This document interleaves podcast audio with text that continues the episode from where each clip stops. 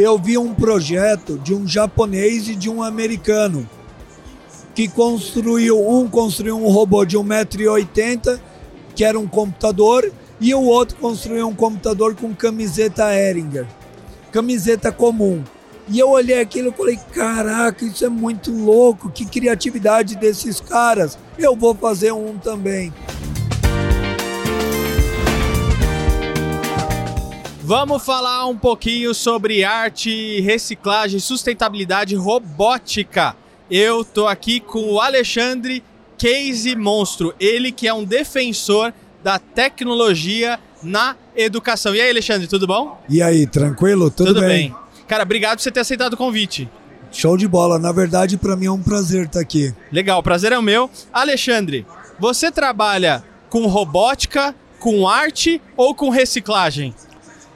É maior do que isso, porque eu trabalho com a desmistificação de que robótica depende de equipamentos caríssimos. Então eu misturo arte e reciclagem para endossar esse processo. Muito bom, muito legal. Agora, como é que surgiu essa sua ideia de ensinar as pessoas robótica com materiais recicláveis?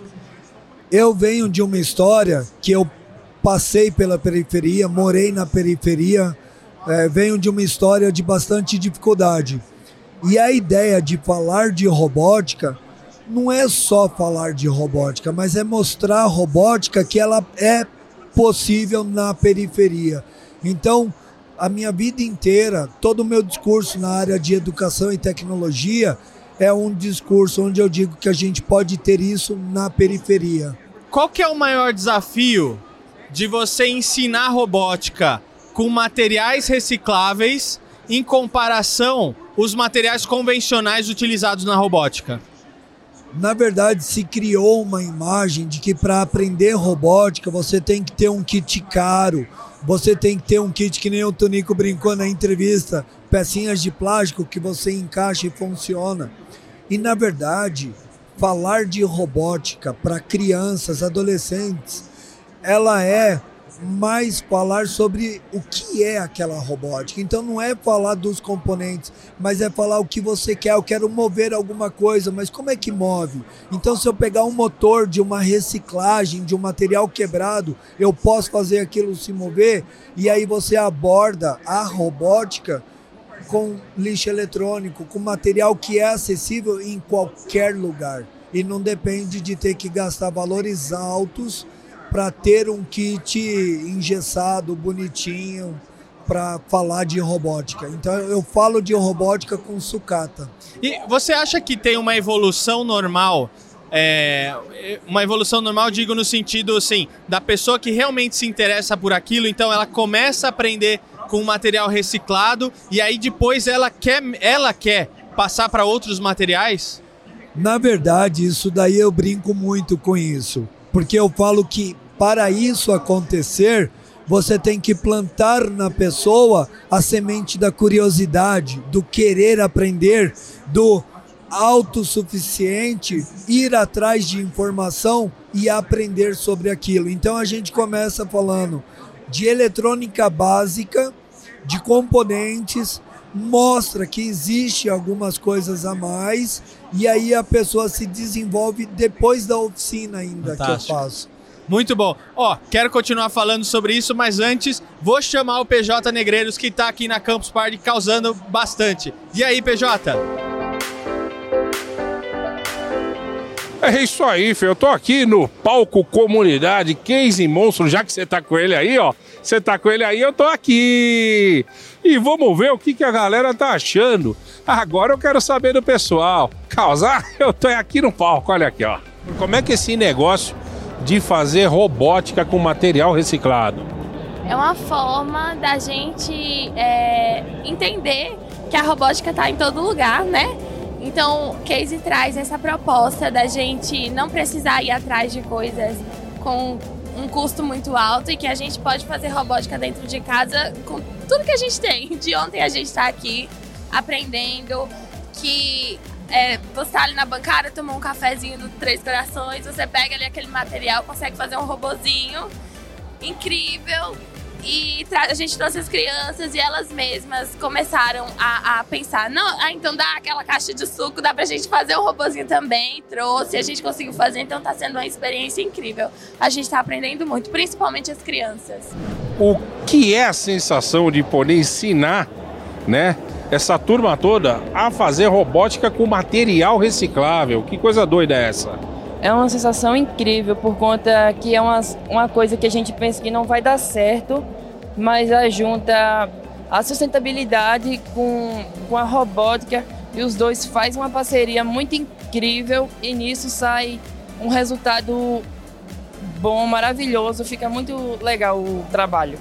Eu vou chegar aqui no meio dessa turma toda aqui, eu já vou chegando, já que nem Márcio Canuto. Olha só, pessoal, que nem o Márcio Canuto, vocês nem lembram o que é. Pessoal, é o seguinte, Robótica com material reciclável? Não, não. Você pegou, puxa para lá. O que, que é isso aí, ó?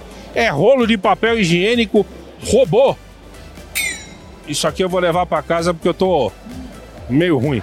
Como é que é essa história, gente? O que, que vocês estão achando de material reciclado a robô? Eu confesso que antes eu não tinha esse conhecimento sobre isso, mas ontem eu tive a oportunidade de participar da oficina e construir. E foi super divertido e é bem incrível ver como ele roda e acende. Eu acho muito legal. E são materiais acessíveis que todas as pessoas elas podem fazer, né? Pode fazer esse trabalho com robótica, principalmente para as crianças. Então é um trabalho maravilhoso, incrível, desenvolvido pelo, por nosso colega aqui, Yuri. Olha o Yuri. Yuri, você acha que de dobradura dá para fazer robô? Com toda certeza. A variabilidade criativa ela se manifesta de diversas formas. Então, a dobradura é apenas mais uma dessas diversas formas que existem de como trabalhar tanto a criatividade quanto a robótica. A minha esposa é muito boa de dobradura, ela faz muito bem o papel de animal. Quer dizer, o animal de papel. É isso aí, Fernando, é sensacional. Que lugar maravilhoso. Essa galera veio com tudo e, cara, segue aí, manda um abraço pro nosso amigo Ale, cara, assim, eu tô maravilhado. Campus Party 15.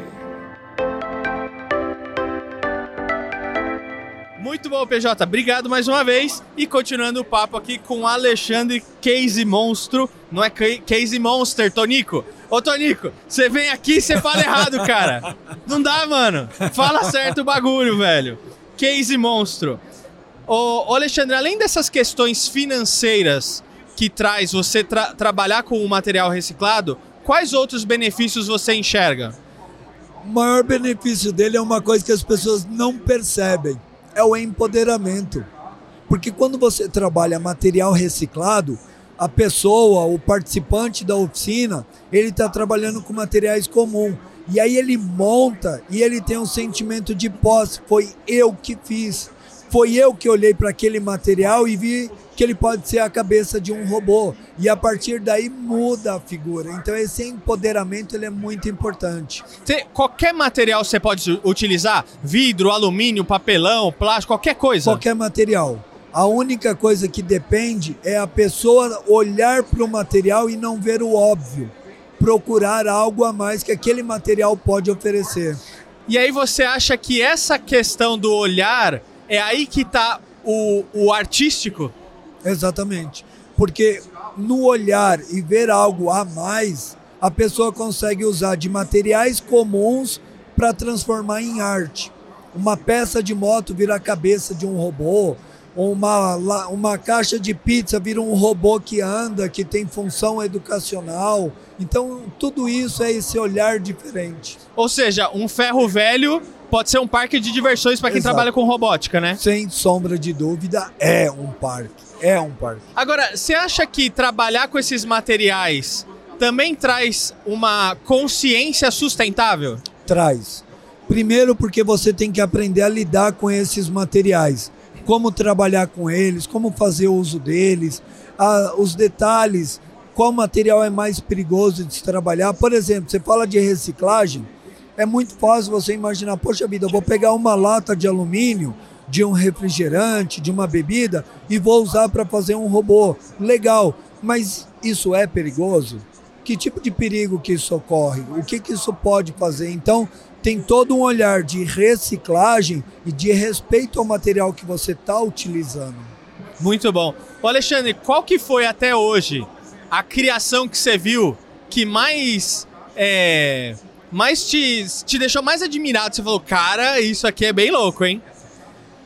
Quando eu construí o meu primeiro computador em 2001, eu vi um projeto de um japonês e de um americano que construiu, um construiu um robô de 1,80m, que era um computador, e o outro construiu um computador com camiseta Ehringer, camiseta comum. E eu olhei aquilo e falei, caraca, isso é muito louco, que criatividade desses caras, eu vou fazer um também. E aí foi a minha inspiração inicial em 2000 para fazer esses trabalhos que eu faço de criatividade. Cara, pra gente fechar, quem quer trabalhar, começar a trabalhar com robótica, qual que é a dica que você deixa aqui, pessoal? Maior dica: robótica é fácil. Você só precisa olhar para a robótica com o olhar de uma criança que está descobrindo o universo. E aí você aprende passo a passo cada componente para poder fazer suas invenções. Muito bom. Obrigado, Alexandre. Eu que agradeço. Muito obrigado.